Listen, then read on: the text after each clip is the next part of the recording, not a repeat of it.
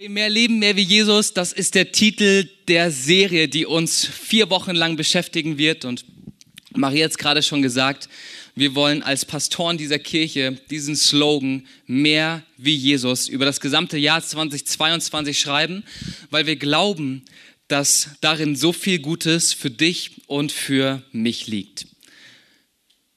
Und ein Vers, der uns in dieser Serie sehr bewegt und den ihr die nächsten Wochen immer wieder hören wird und den ihr bestimmt auch schon von uns kennt, finden wir im Johannesevangelium. Und wenn einer deiner Jahresvorsätze ist, Bibelverse auswendig zu lernen, dann äh, kannst du mit dem gleich anfangen.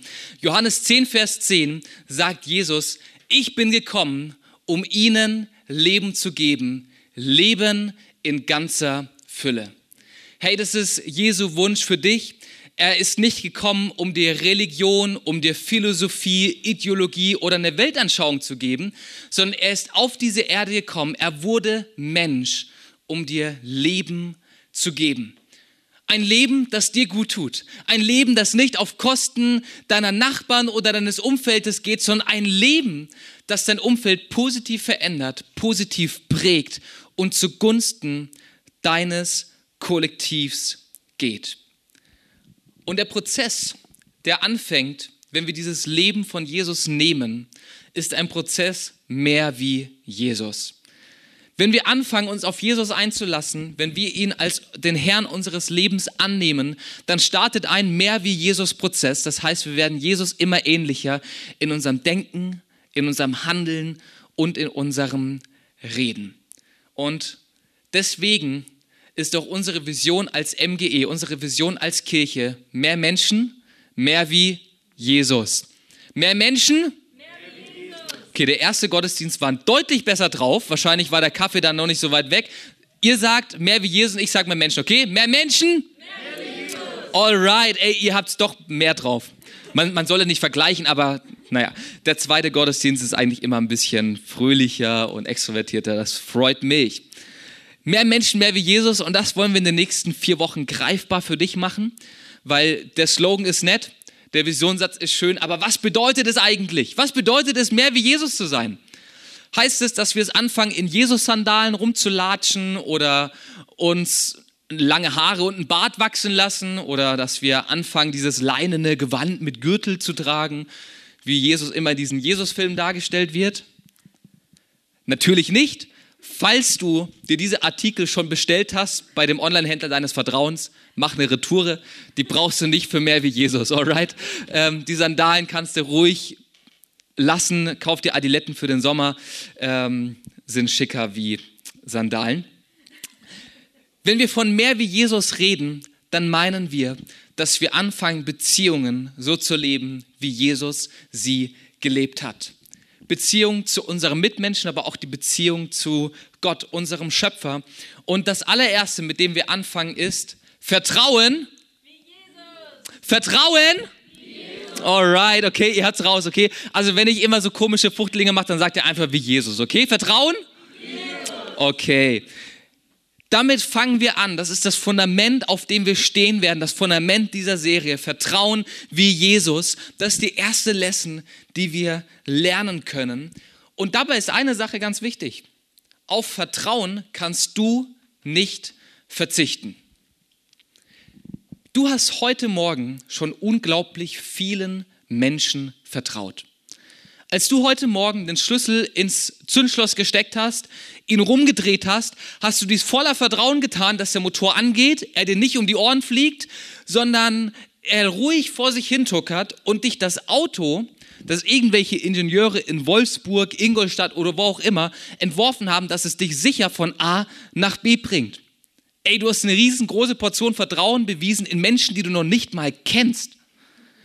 Dann bist du hier mit dem Auto hergefahren und bist wahrscheinlich so zwischen 10 und 20 Leuten unterwegs begegnet.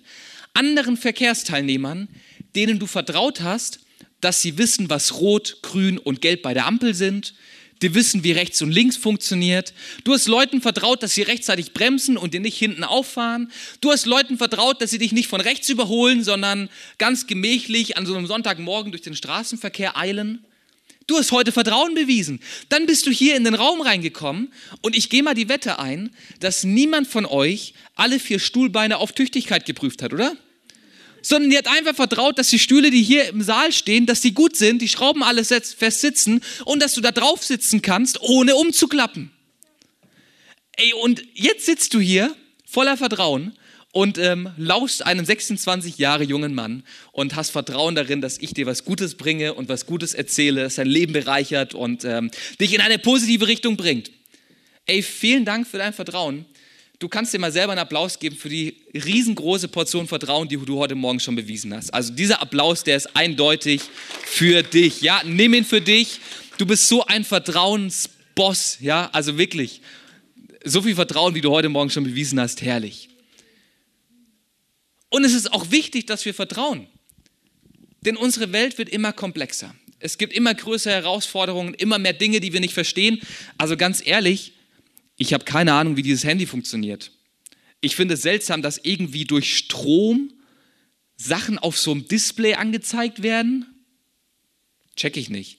Also, unsere Welt wird immer komplexer, es wird immer komplizierter, nicht nur, weil auf einmal alles irgendwie mit Strom und Akkus und keine Ahnung was ist, sondern weil wir immer vernetzter werden, immer mehr Menschen kennen und die Anforderungen an uns immer höher werden.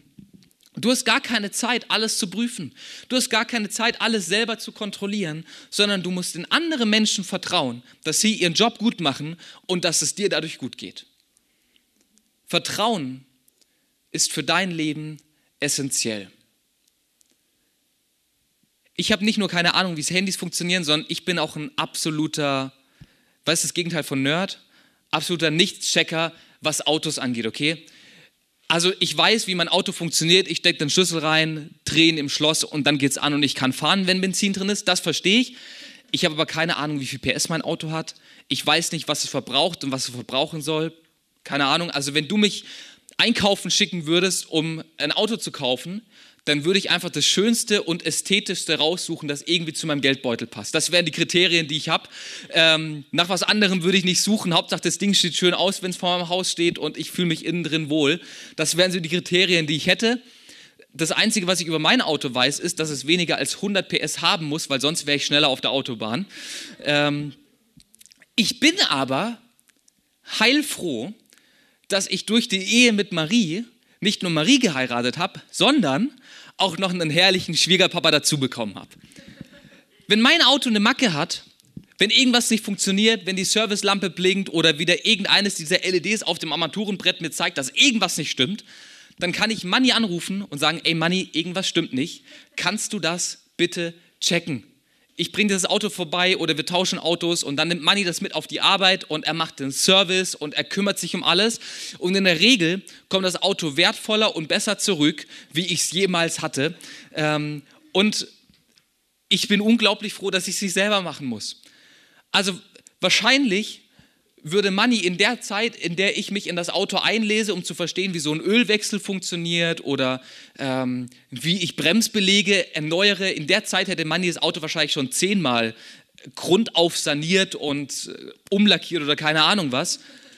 Deswegen vertraue ich ihm nur zu gerne unser Auto an, weil ich weiß, dass er viel, viel mehr Ahnung hat als ich und es außerdem gut mit mir meint. Wenn ich Money mein Auto gebe, dann weiß ich, dass er nicht irgendwelche komischen Dinge einbauen wird, die mir schaden. Wenn ich Money mein Auto gebe, dann weiß ich, dass er den Service so gewissenhaft macht, dass ich gut im Straßenverkehr unterwegs sein kann. Und das alles zu einem Preis, den ich easy bezahlen kann. Money meint es gut mit mir und er hat gleichzeitig auch noch Ahnung von seinem Job. Ey, es ist richtig gut, oder? Leute in seinem Leben zu haben, die Ahnung von anderen Dingen haben und die es gleichzeitig gut mit uns meinen, oder? Den wir Sachen überlassen können, denen wir sagen können, ey, bitte kümmere du dich drum, lieber Telekom, äh, Elektroniker und mach mir den Hausanschluss, ich kann es eh nicht. Es ist gut, solche Leute in unserem Leben zu haben, oder? Deswegen tun wir gut daran, Gott zu vertrauen. Gott liebt dich, Gott hat dich geschaffen und er hat einen Wunsch für dich, dass du dieses Leben in Fülle erlebst, das er für dich hat. Hey, Jesus hat dich schon, Gott hat dich schon gesehen, bevor du das Licht der Welt erblickt hast. Noch als du im Bauch deiner Mama warst, wusste Gott schon, wer du bist. Er wusste, wie deine Persönlichkeit aussieht. Er wusste, wie du heißen wirst. Er wusste, was für eine tolle Frau oder einen tollen Mann du eines Tages mal werden wirst. Das alles wusste Gott schon. Und er schaut voller Liebe, voller Gnade und Begeisterung auf dich und will das Beste für dich. Und über diesen Gott, der dich liebt, der dich kennt, der das Beste für dich will, heißt es in Hebräer 11, Vers 6 folgendes. Aber ohne Glauben ist es unmöglich, Gott zu gefallen. Dieser Gott meint es gut mit uns. Dieser Gott liebt uns. Dieser Gott hat Dinge für uns. Aber ohne Glauben ist es unmöglich, dass wir ihm gefallen können. Unmöglich, dass wir uns ihm nahen können. Und dann heißt es weiter, wer zu Gott kommen will, muss glauben, dass es ihn gibt und dass er die belohnt, die ihn aufrichtig suchen. Der Glaube an Gott steht im Zentrum. Ja, Gott meint es gut mit dir, aber was du dafür brauchst, ist Glauben. Der Glaube daran, dass er es gut mit dir meint, der Glaube daran, dass er existiert und der Glaube daran, dass er dich beschenken und belohnen will. Eigentlich eine einfache Rechnung, oder? Ich glaube, dass es Gott gibt und dass er gut ist und ich bekomme ein Leben in Fülle. Halleluja. Herrlich. Jetzt haben wir Deutschen nur ein kleines Problem und das liegt einfach an der Art und Weise, wie wir über das Wort Glauben denken. Wenn wir Deutschen das Wort Glauben heute im Jahr 2022 benutzen, dann ist es ein Äquivalent für ich vermute, ich meine, ich denke, also ich glaube, Corona wird bald vorbei sein. Denke ich seit eineinhalb Jahren. Ähm, ich glaube, meinen Eltern geht es gut. Ich habe schon lange nicht mehr mit ihnen telefoniert, habe schon lange nicht mehr nachgefragt, aber ich glaube, ihnen geht es gut, weil ich habe nichts anderes gehört. Ich glaube, heute wird ein richtig guter Gottesdienst. Eine Vermutung, ein Denken, das auf Gefühlen und Emotionen basiert, aber das sich nicht auf Fakten stützen kann. Das ist unser deutscher Sprachgebrauch vom Wort Glauben.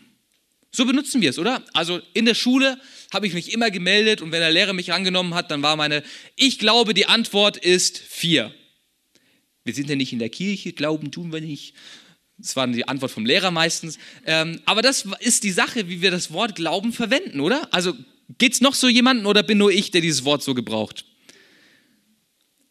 Wenn wir uns jetzt aber anschauen, was eigentlich hinter dem Wort Glauben steckt und vor allem auch wie die ersten Christen dieses Wort Glauben verstanden haben, das wir hier in Hebräer 11, Vers 6 lesen, dann wartet hier echt eine Offenbarung und dann wartet hier ein Geheimnis, das die Kraft hat, deinen Alltag zu revolutionieren. Das Wort, das dem deutschen Wort Glauben im Altgriechischen entspricht und das auch in den ganzen Bibeltexten steht, ist einmal Pistis, das ist das Substantiv, und Pisteo, das sind das ist das Verb dazu. Pistis und Pisteo.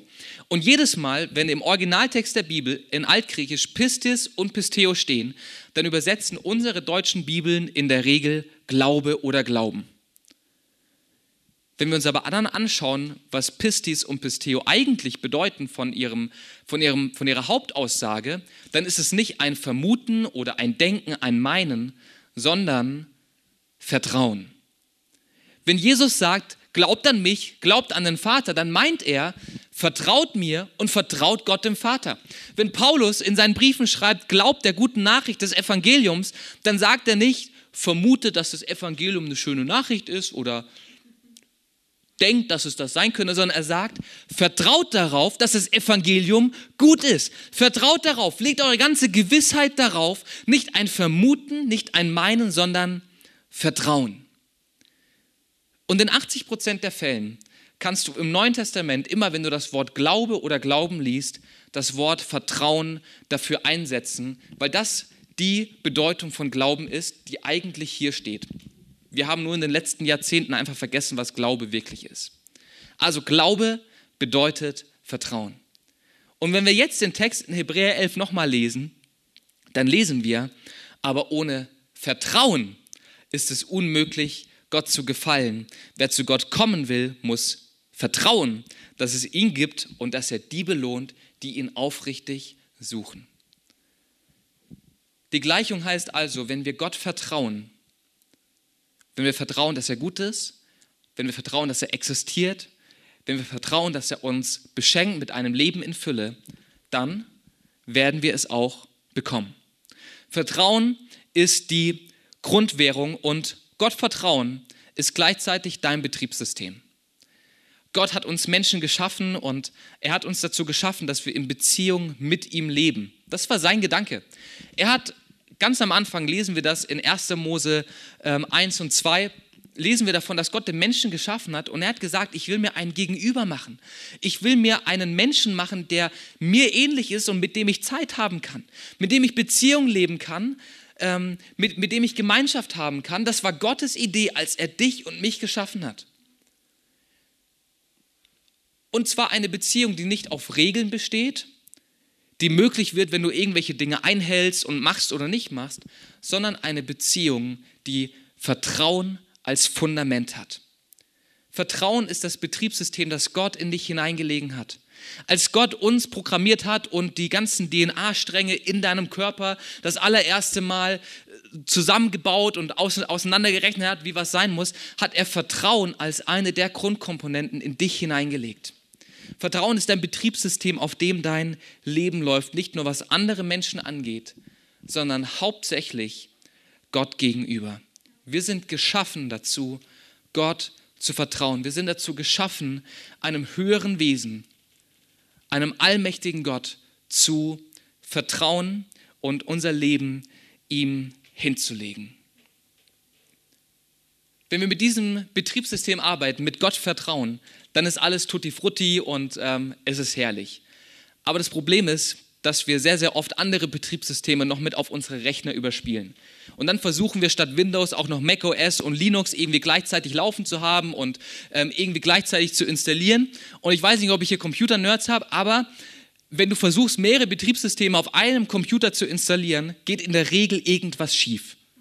Also entweder es geht einfach nicht oder dein Computer, deine CPU, deine Grafikkarte, deine Festplatte, dein Arbeitsspeicher nehmen Schaden durch diesen Eingriff, der eigentlich nicht sein sollte. Und genau das passiert bei uns. Wenn wir Gott nicht vertrauen, fangen wir an, in einem Wirrwarr unterwegs zu sein. In einem Wirrwarr, in dem wir nicht wissen, was gut und böse ist. Ein Wirrwarr, in dem wir uns in was wäre, wenn Szenarien verlieren und dann ploppen so Fragen auf wie, was wäre, wenn ich meinen Job verliere? Was wäre, wenn die Bewerbung für, mein, für meine Ausbildung nicht ab, angenommen wird? Was wäre, wenn Szenarien wie, was wäre, wenn ich keinen Partner oder vielleicht den falschen Partner finde? Was wäre, wenn meine Kinder den falschen Partner finden und ich vielleicht dadurch falsche Enkelkinder bekomme und seltsame Schwiegereltern? Was wäre, wenn mein Geld nicht ausreicht bis zum Ende des Monats und die Inflation mein Erspartes auffrisst? Was wäre, wenn? Alles was wäre, wenn Szenarien, die wir aus unserem Alltag kennen, oder? Die daraus resultieren, dass wir nicht mit dem richtigen Betriebssystem unterwegs sind, nämlich mit dem Betriebssystem Gottvertrauen. Und Gottvertrauen ist die Antwort auf dieses Wirrwarr, in dem wir uns oft und so schnell verirren. Vertrauen in einen Gott, der es gut mit uns meint. Vertrauen in einen Gott, der allmächtig und souverän ist ein Gott, dem niemand Gesetze oder Vorschriften macht, sondern dem alles möglich ist. Ein Gott, der dich durchträgt, wenn du keine Kraft mehr hast. Ein Gott, der dich annimmt, auch wenn du Fehler und, und Schuld auf dich geladen hast. Ein Gott, der dich liebt. Ein Gott, der dich sieht. Ein Gott, der dich kennt und weiß, was du brauchst. Vertrauen in einen Gott, der wirklich kompetent ist. Wenn du Gott Vertrauen zu der Standardeinstellung deines Lebens machst, zu dem Reset-Knopf deines Lebens, zu der Sache, zu der du immer wieder zurückkehrst, dann wartet auf dich dieses Leben in Fülle, von dem Jesus in Johannes 10, Vers 10 spricht. Und gleichzeitig hat uns niemand so gut vorgelebt, was es bedeutet, Gott zu vertrauen, wie Jesus selber. Jesus kam auf diese Erde, er war 100% Mensch, 100% Gott. Wie das geht, weiß ich nicht. Ich vertraue einfach, dass es so ist. Ähm, Hashtag Vertrauen. Und er hat ein Leben gelebt der Perfektion und ein Leben, an dem wir uns gleichzeitig orientieren können. Und wenn wir wissen wollen, wie Vertrauen, wie Jesus funktioniert, dann sollten wir uns am besten mal eine Story anschauen, in der Jesus Vertrauen beweist, oder? Okay, wie hat Jesus Gott vertraut? In Markus Kapitel 14 begegnen wir Jesus in der herausforderndsten Situation seines Lebens, in dem Moment, in dem die größte Unsicherheit vor ihm lag und in dem Moment, wo sich so viel Angst angesammelt hatte über die Zukunft, dass er seine elf Jünger nimmt, in den Garten Gethsemane geht, außerhalb von Jerusalem, sich dort absondert, seine Jünger an einen Baum gelehnt schlafen lässt und sich dann hinkniet und anfängt mit Gott, seinem Vater, zu reden. Und Jesus kniet da und sagt, hey Vater, aber Vater, ich weiß, dass du mich liebst, ich weiß, dass du ein guter Vater bist. Ich weiß, dass du das Beste für mich willst. Ich vertraue dir dazu 100 Prozent. Aber ganz ehrlich, das, was vor mir liegt, der Tod am Kreuz, zu sterben für die gesamte Menschheit, die Schuld und die Sünde der gesamten Menschheit zu tragen, ist zu groß. Ich kann es nicht. Gott, Vater, das, was vor mir liegt, ist zu groß für mich. Ich werde es nicht packen können. Nimm diesen bitteren Kelch weg von mir. Lass ihn an mir vorübergehen, sagt Jesus. Und gleichzeitig sagt, gleichzeitig sagt er, hey Gott, dir ist alles möglich. Du bist das, kompetenteste Wesen dieses Universums. Ich weiß, dass du es könntest. Ich weiß, dass du einen anderen Weg irgendwie schaffen könntest und das ganze Ding an mir vorbeigeht. Dir ist alles möglich, Gott. Und in dieser Verzweiflung, die Jesus da ausruft und wir lesen in, in, den Evangelien davon, dass Jesus Blut schwitzt, ein Zeichen dafür, dass Menschen wirklich am Ende sind, dass sie am Rande ihrer Fähigkeiten sind und, und komplett verzweifelt sind. In dieser Verzweiflung sagt Jesus aber einen Satz. Einen Satz, der wirklich Vertrauen in der Champions League ist. Ein Satz, der das Rating AAA bekommt. Ein Satz, der wirklich vertraut mit 1 plus und Sternchen ist. Und Jesus sagt, aber nicht wie ich will, sondern wie du willst. Gott, mir ist das hier alles gerade zu viel. Ich habe echt Angst vor dem, was passiert und von dir getrennt zu sein, weil ich die Sünde und Schuld der Welt trage, ist für mich ein Ding der Unmöglichkeit. Aber nicht wie ich will, sondern wie du willst.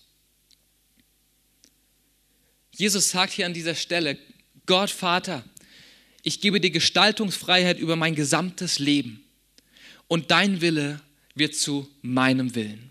Dein Wille soll mein Wille werden, weil ich weiß, dass du es gut mit mir meinst, weil ich weiß, dass du einen guten Plan für mein Leben hast und weil ich weiß, dass es niemand auf der ganzen Erde gibt, der es besser wissen könnte wie du. Du bist die kompetenteste Version, der, das, das kompetenteste Wesen in diesem Universum und ich vertraue dir zu 100 Prozent.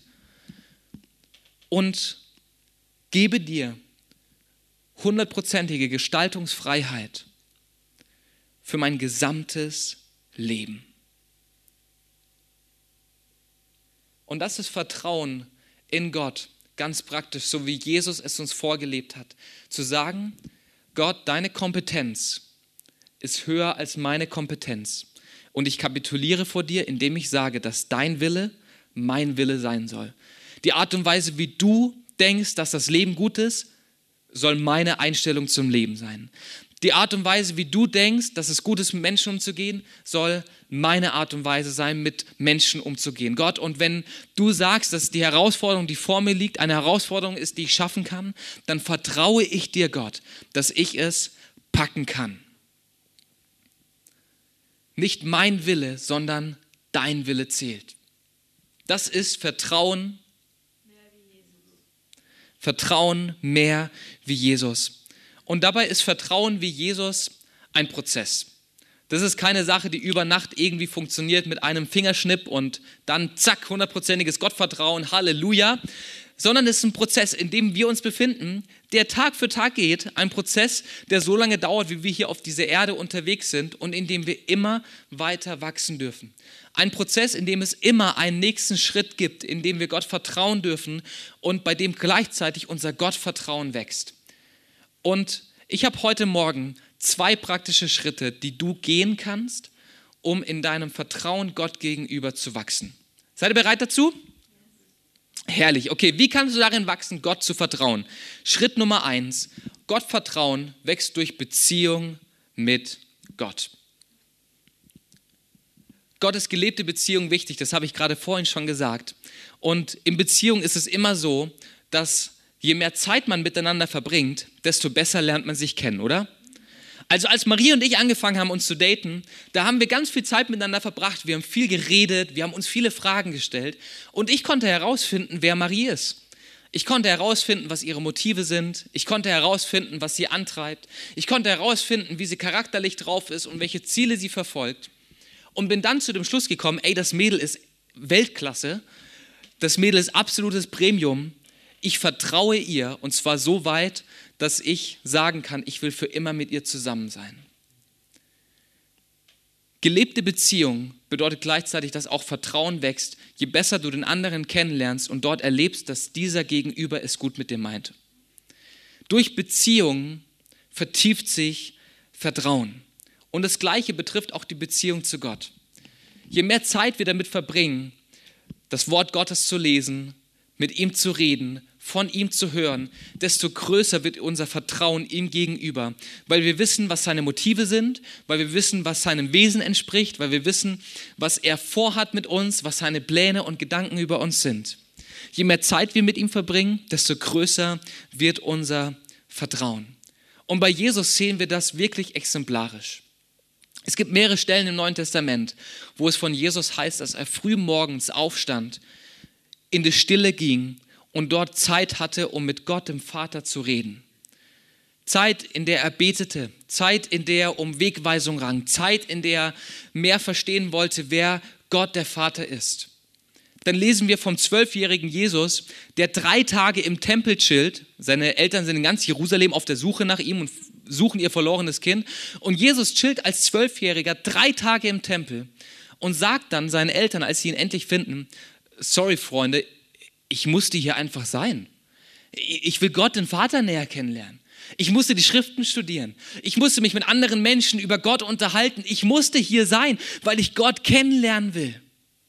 Und aus diesem Kennenlernen, aus dieser Beziehung, die gewachsen ist über Zeit zwischen Gott, dem Vater und Jesus, Gottes Sohn, konnte Jesus dann im Garten Gethsemane sagen, nicht mein Wille, sondern dein Wille, Herr. Jesus kannte Gott, den Vater, so gut, dass er sagen konnte, dein Wille ist das Beste für mein Leben, weil er konstant in die Beziehung zu seinem Vater investiert hat. Und das ist ein Grund, warum Gottesdienste so powerful sind.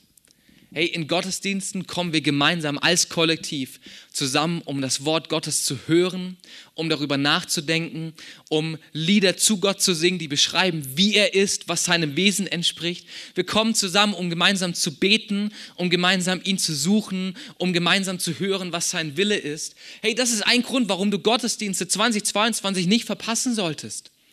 Weil der Besuch von Gottesdiensten dazu führen wird, dass dein Vertrauen in Gott wächst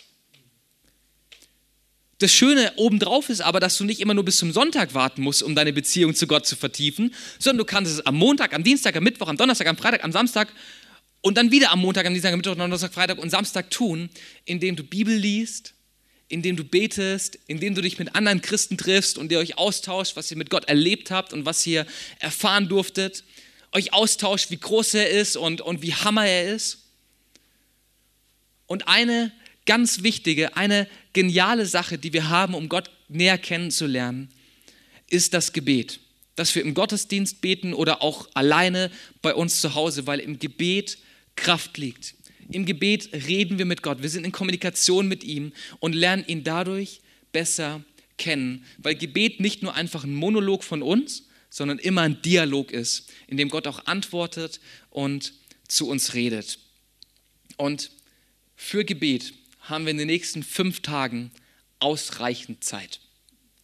Wir werden uns in den nächsten fünf Tagen für unsere fünf Tage des Gebets immer hier in der MGE treffen. Morgens um 6.30 Uhr und abends um 6.30 Uhr. Also nur eine Uhrzeit, die du wissen musst. 6.30 Uhr bist du hier. Und wir beten gemeinsam für Anliegen dieser Stadt. Wir beten gemeinsam zu Gott. Wir feiern ihn, wir loben ihn, wir bringen ihm Anliegen, aber denken gleichzeitig auch über ihn nach. Hey, und ich will dich unbedingt einladen. Wenn du merkst, dass dein Gottvertrauen ein Upgrade braucht und du da echt ein Update aufspielen könntest, dann sei mit dabei bei unseren fünf Tagen des Gebets.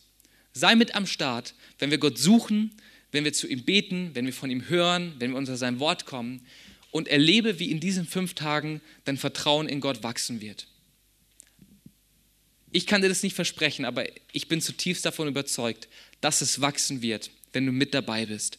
Also 6.30 Uhr und 6.30 Uhr hier in der MGE, such dir eine Uhrzeit aus und sei mit dabei. Ich glaube, das wird richtig, ich bin überzeugt davon, es wird richtig gut sein.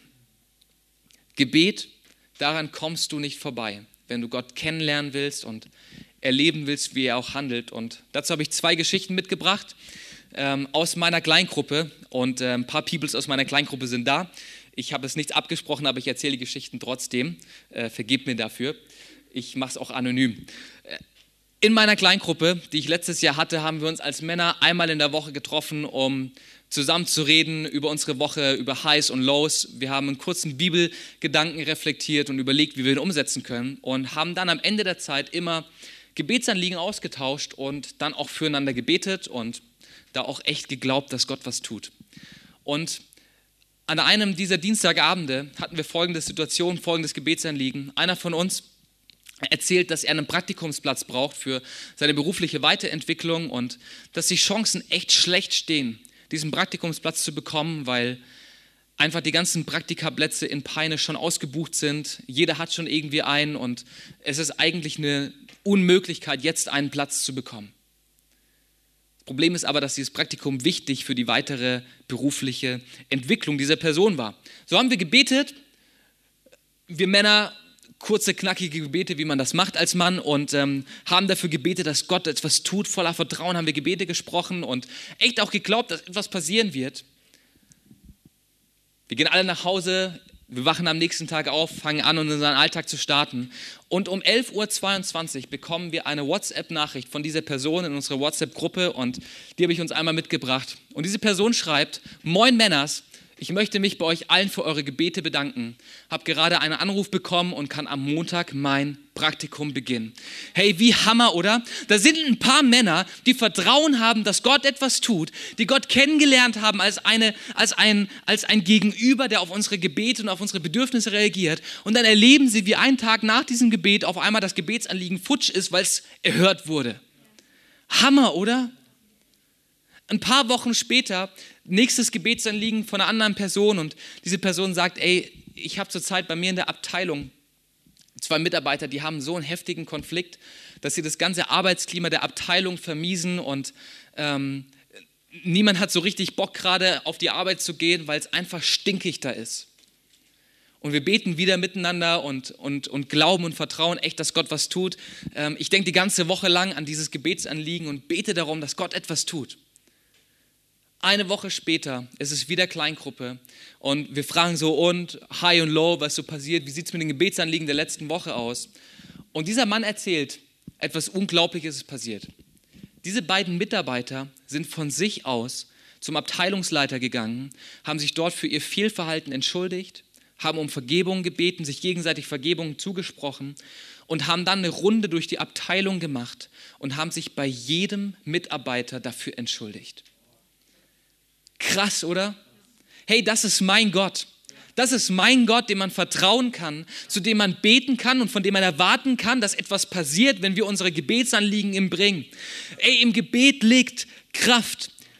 Und dein Gottvertrauen wird wachsen, wenn du in die Beziehung zu ihm investierst. Das ist der erste Punkt. Und nach eins kommt immer auch zwei. Der zweite Punkt ist simpel. Gottvertrauen wächst durch Gottvertrauen. Dein Gottvertrauen wächst, indem du anfängst, ihm Situationen und Lebensbereiche hinzulegen und dort sagst, Gott, ich vertraue dir. Ich möchte euch das an einem Stuhl illustrieren. Ähm, der Stuhl sieht gut aus, oder? Nice, finde ich auch. Die Frage ist, kann ich diesem Stuhl vertrauen, dass er mein Gewicht tragen kann? Ich kann jetzt einmal ganz kurz hier unten in der Bedienungsanleitung oder besser gesagt in diesem Beipackzettel nachlesen und nachschauen, was da drauf steht. Passt also, Person bis 120 Kilo dürfte dieser Stuhl tragen, wenn man ihn, okay, hier steht Front, also das nach vorne, wenn man ihn so aufstellt, wie er gehört. 120 Kilo. Okay, also anscheinend kann ich ihm laut dem, was ich gelesen habe, vertrauen. Wenn ich mir dann die ganzen Materialien anschaue, wir haben hier soliden Stahl, wir haben super verarbeiteten Kunststoff, das Polster sieht sogar auch echt bequem aus und die Schrauben sind auch fest angezogen. Also ich denke, ich vertraue dem Stuhl. Ich denke, der Stuhl kann mein Gewicht tragen. Und ich habe auch gerade vorhin ein bisschen rumgefragt und habe echt klasse Zeugnisse gehört von Menschen, die auf diesem Stuhl schon mal saßen und die mir gesagt haben, dass der Stuhl trägt.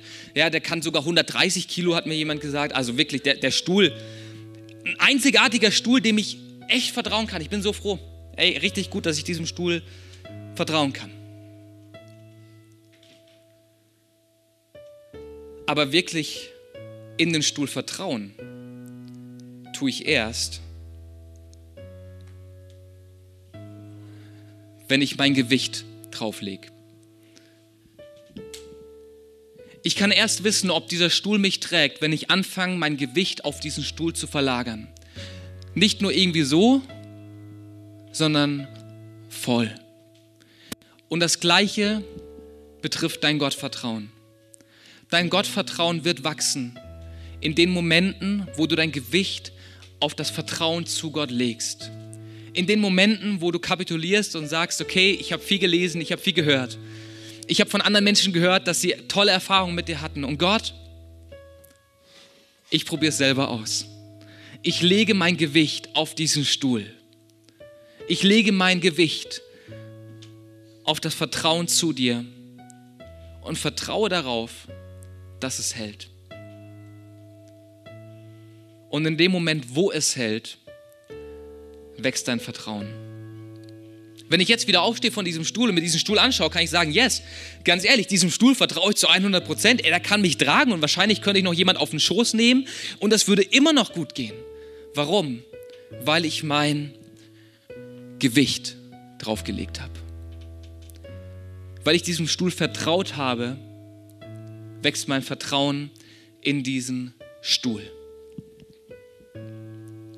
Gottvertrauen wächst da, wo du dein Gewicht auf dein Gottvertrauen legst. Und das Geniale ist, es ist nicht wichtig, wie groß dein Vertrauen ist.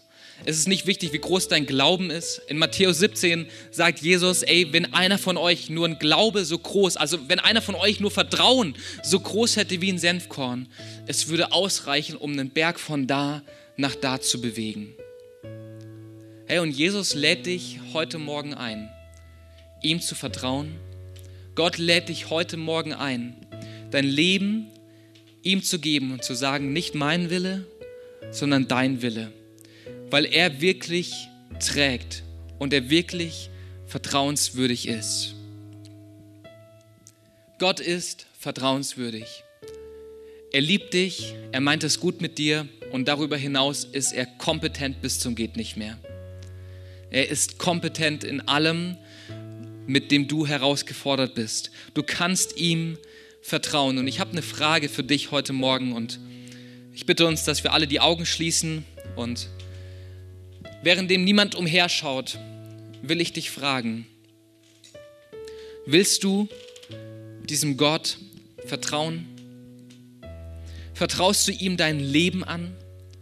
Vertraust du ihm, dass er dein Leben in eine gute Richtung führt? Und hey, vielleicht triffst du diese Entscheidung heute das allererste Mal. Und wenn diese Frage auf dich zutrifft und du sagen kannst, yes, ich will Gott vertrauen, diesem Gott, der es gut meint, dieser Gott, der mich retten kann, dieser Gott, dem man wirklich vertrauen kann, dann lade ich dich ein, dass du jetzt deine Hand hebst als ein Zeichen des Vertrauens, als ein Zeichen der Kapitulation oder der Übergabe. Yes, vielen Dank. Ich sehe eure Hände. Vielen Dank. Oh Jesus, ich danke dir dafür, dass wir dir vertrauen können mit allen Bereichen unseres Lebens und ganz besonders mit dem, was nicht in unserer Hand liegt. Gott, ich danke dir dafür, dass wir dir vertrauen dürfen, dass du uns ewiges Leben schenkst und wir bei dir Leben in Fülle erleben können, Herr. Gott, du bist vertrauenswürdig und ich danke dir für alle Hände, die jetzt nach oben gegangen sind, Gott. Und ich bete darum, dass sie dich erleben, deine Gegenwart im Alltag spüren, Jesus, und erleben, dass du wirklich trägst, wenn man Gewicht auf das Vertrauen zu dir legt. Amen. Ich möchte noch eine zweite Frage gerne stellen und zwar, in welchem Bereich möchtest du im Jahr 2022 Gott vertrauen? Vielleicht betrifft es deine Gesundheit, vielleicht betrifft es deine Familie, deine Finanzen, vielleicht betrifft es deine Karriere, deine Arbeit oder deine schulische Laufbahn. In welchem Bereich möchtest du Gott in diesem Jahr vertrauen? Was für eine starke Predigt. Danke, dass du mit dabei warst. Für weitere Predigten kannst du uns einfach auf unserem YouTube-Channel folgen, und zwar bei MGE Peine. Wenn du uns besser kennenlernen möchtest und immer über die aktuellen Infos, Events und Gottesdienste informiert sein möchtest, dann kannst du dich auf unserer Website ganz einfach für unseren Newsletter anmelden. Wir würden uns freuen, von dir zu hören. Gottes Segen und bis nächsten Sonntag.